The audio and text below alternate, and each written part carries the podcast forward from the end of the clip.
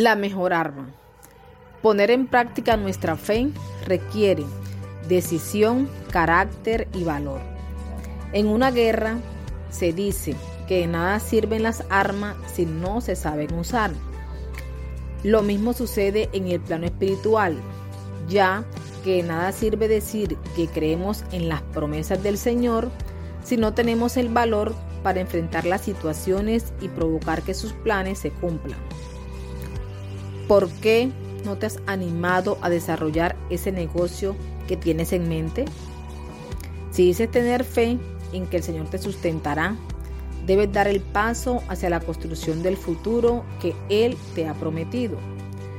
Con respeto lo digo, a veces nuestra cobardía se disfraza de esa espiritualidad que busca miles de confirmaciones de Dios para animarse a hacer algo. ¿Qué más necesitas para casarte luego de tantos años de noviazgo? La palabra dice que los violentos arrebatan las promesas, es decir, que los decididos y emprendedores, los que ponen manos a la obra, son quienes alcanzan la victoria.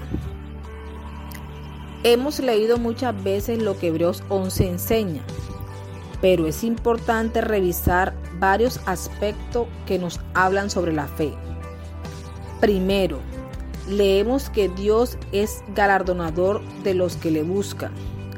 Así que una forma de demostrar que lo buscamos es alcanzar esos galardones.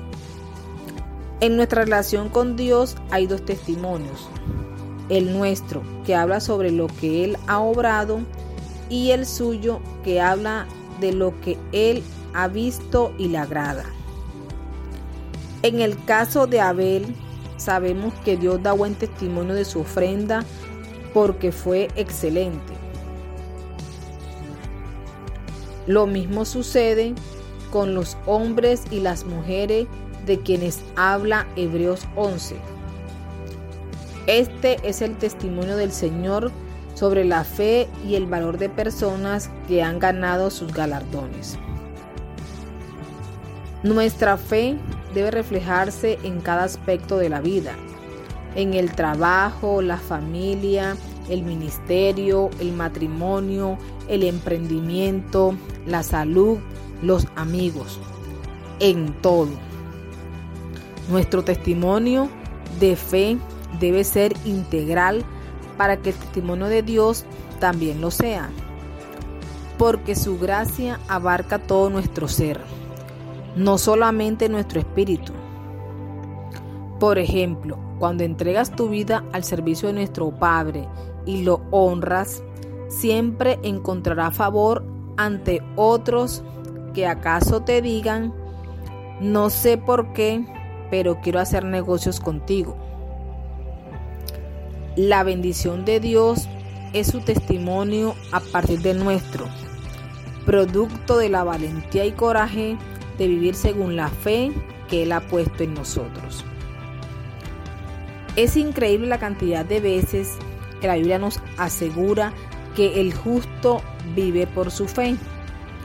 Así que la fe no solo nos garantiza la vida eterna, sino que también es la llave para una plena vida terrenal. Es fácil decir que al aceptar a Jesús como Señor y Salvador, tiene garantizado tu espacio junto al suyo después de morir. Pero es difícil declarar fe en aquello que Dios ha prometido que lograrás en la tierra, pues habría que demostrarlo con actitudes y obras. Sin embargo, esa es la confianza que debemos hacer realidad, ya que es la única forma de agradar a Dios. Cada día de tu vida debes demostrar tu fe, no solamente cuando te dan el aumento que esperabas, sino también cuando el día amanece nublado y no tienen ganas de levantarte de la cama. Hebreos 11 nos habla de Noé, quien alcanzó justicia al construir el arca por fe. Ahora muchos podrían decir que hubieran participado, pero realmente es difícil saberlo si no son capaces de enfrentarse a las dificultades y retos del día a día. Antes de asegurar que hubieras creído en, en, el loco constructor de un enorme barco, cuando nadie sabía qué significaba la palabra lluvia, demuestra que eres capaz de arriesgarte a creer por tu felicidad y éxito. Estas son las proezas que debes lograr ahora. Vaya fe la de Abraham al tomar a su esposa y salir de su tierra sin saber hacia dónde lo llevaría su amor por Dios. Y nosotros a veces sufrimos una terrible depresión cuando pasamos un mes sin trabajo y clamamos desesperados. Dios me ha abandonado. ¿Dónde está la fe que te levanta y te hace tocar puertas hasta que logres lo que deseas? El problema no es decir que tenemos fe, sino usarla cuando vienen las dificultades, porque en medio de la tribulación y del desafío es que ponemos a prueba nuestras convicciones y las activamos para lograr maravillas.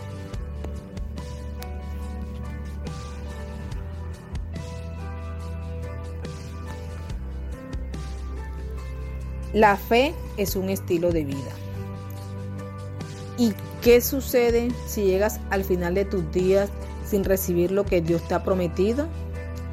Pues así como Abraham, Isaac, Jacob y José, proclama a tu descendencia que ellos verán cumplidas la promesa, porque Dios es fiel y no miente.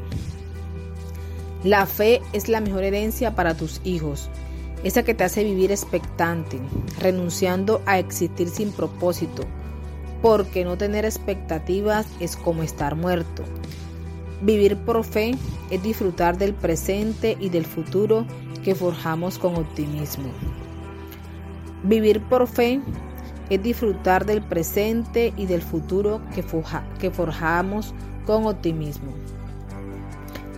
Quienes realmente tenemos fe, pensamos y hablamos de lo que esperamos y lo que recibiremos por nuestro esfuerzo y confianza en Dios. Abraham, por ejemplo, fue capaz de ofrecer a su hijo Isaac en sacrificio porque sabía que Dios obraría para cumplir su promesa. Los héroes de la fe nos enseñan a no perder el tiempo pensando en el pasado, sino proyectarnos hacia el futuro.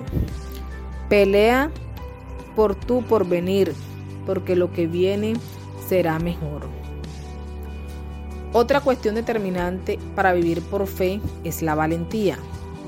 ¿Cuántas veces el Señor nos dice que no tengamos miedo?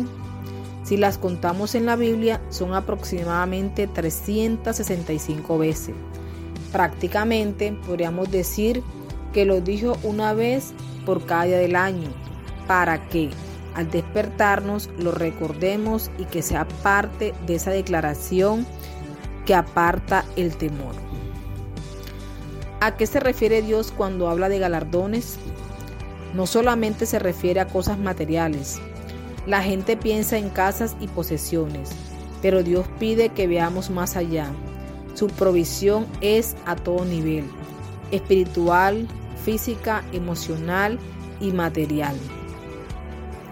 De nada sirve tener todo el dinero del mundo si es fruto del pecado y de la falta de fe.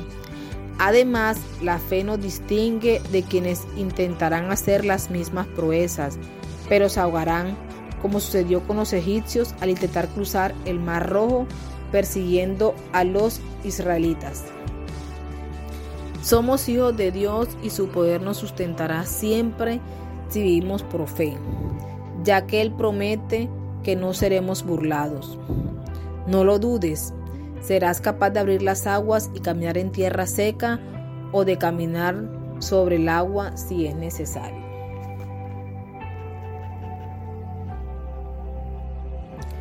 Con los pantalones bien puestos. Incluso Raab, de quien se dice en la palabra que era una prostituta, recibió galardón por su fe, ya que Dios da testimonio de ella en Hebreos 11, el libro del Nuevo Testamento. Ella creyó en el Dios de los israelitas y los ayudó a conquistar Jericó. Yo tenía conflicto con que se le llamara ramera en la Biblia porque ya había sido justificada por fe.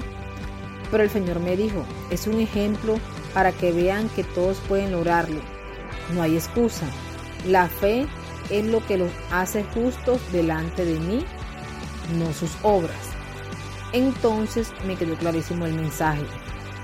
Ella creyó y ayudó, porque vivir por fe requiere valor y coraje. Como decimos en muchos países, es necesario tener bien puestos los pantalones, porque no es fácil. Dejar todo como hicieron Abraham y Moisés demanda mucha decisión.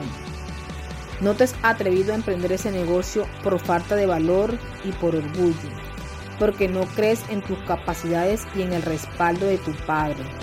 Dudas, te preguntas, ¿qué dirán si fallo? ¿Qué pensarán? Usar la fe implica aceptar que nos debemos a nuestro Padre, que Él tiene la última palabra y nos respaldará porque quiere lo mejor para nosotros.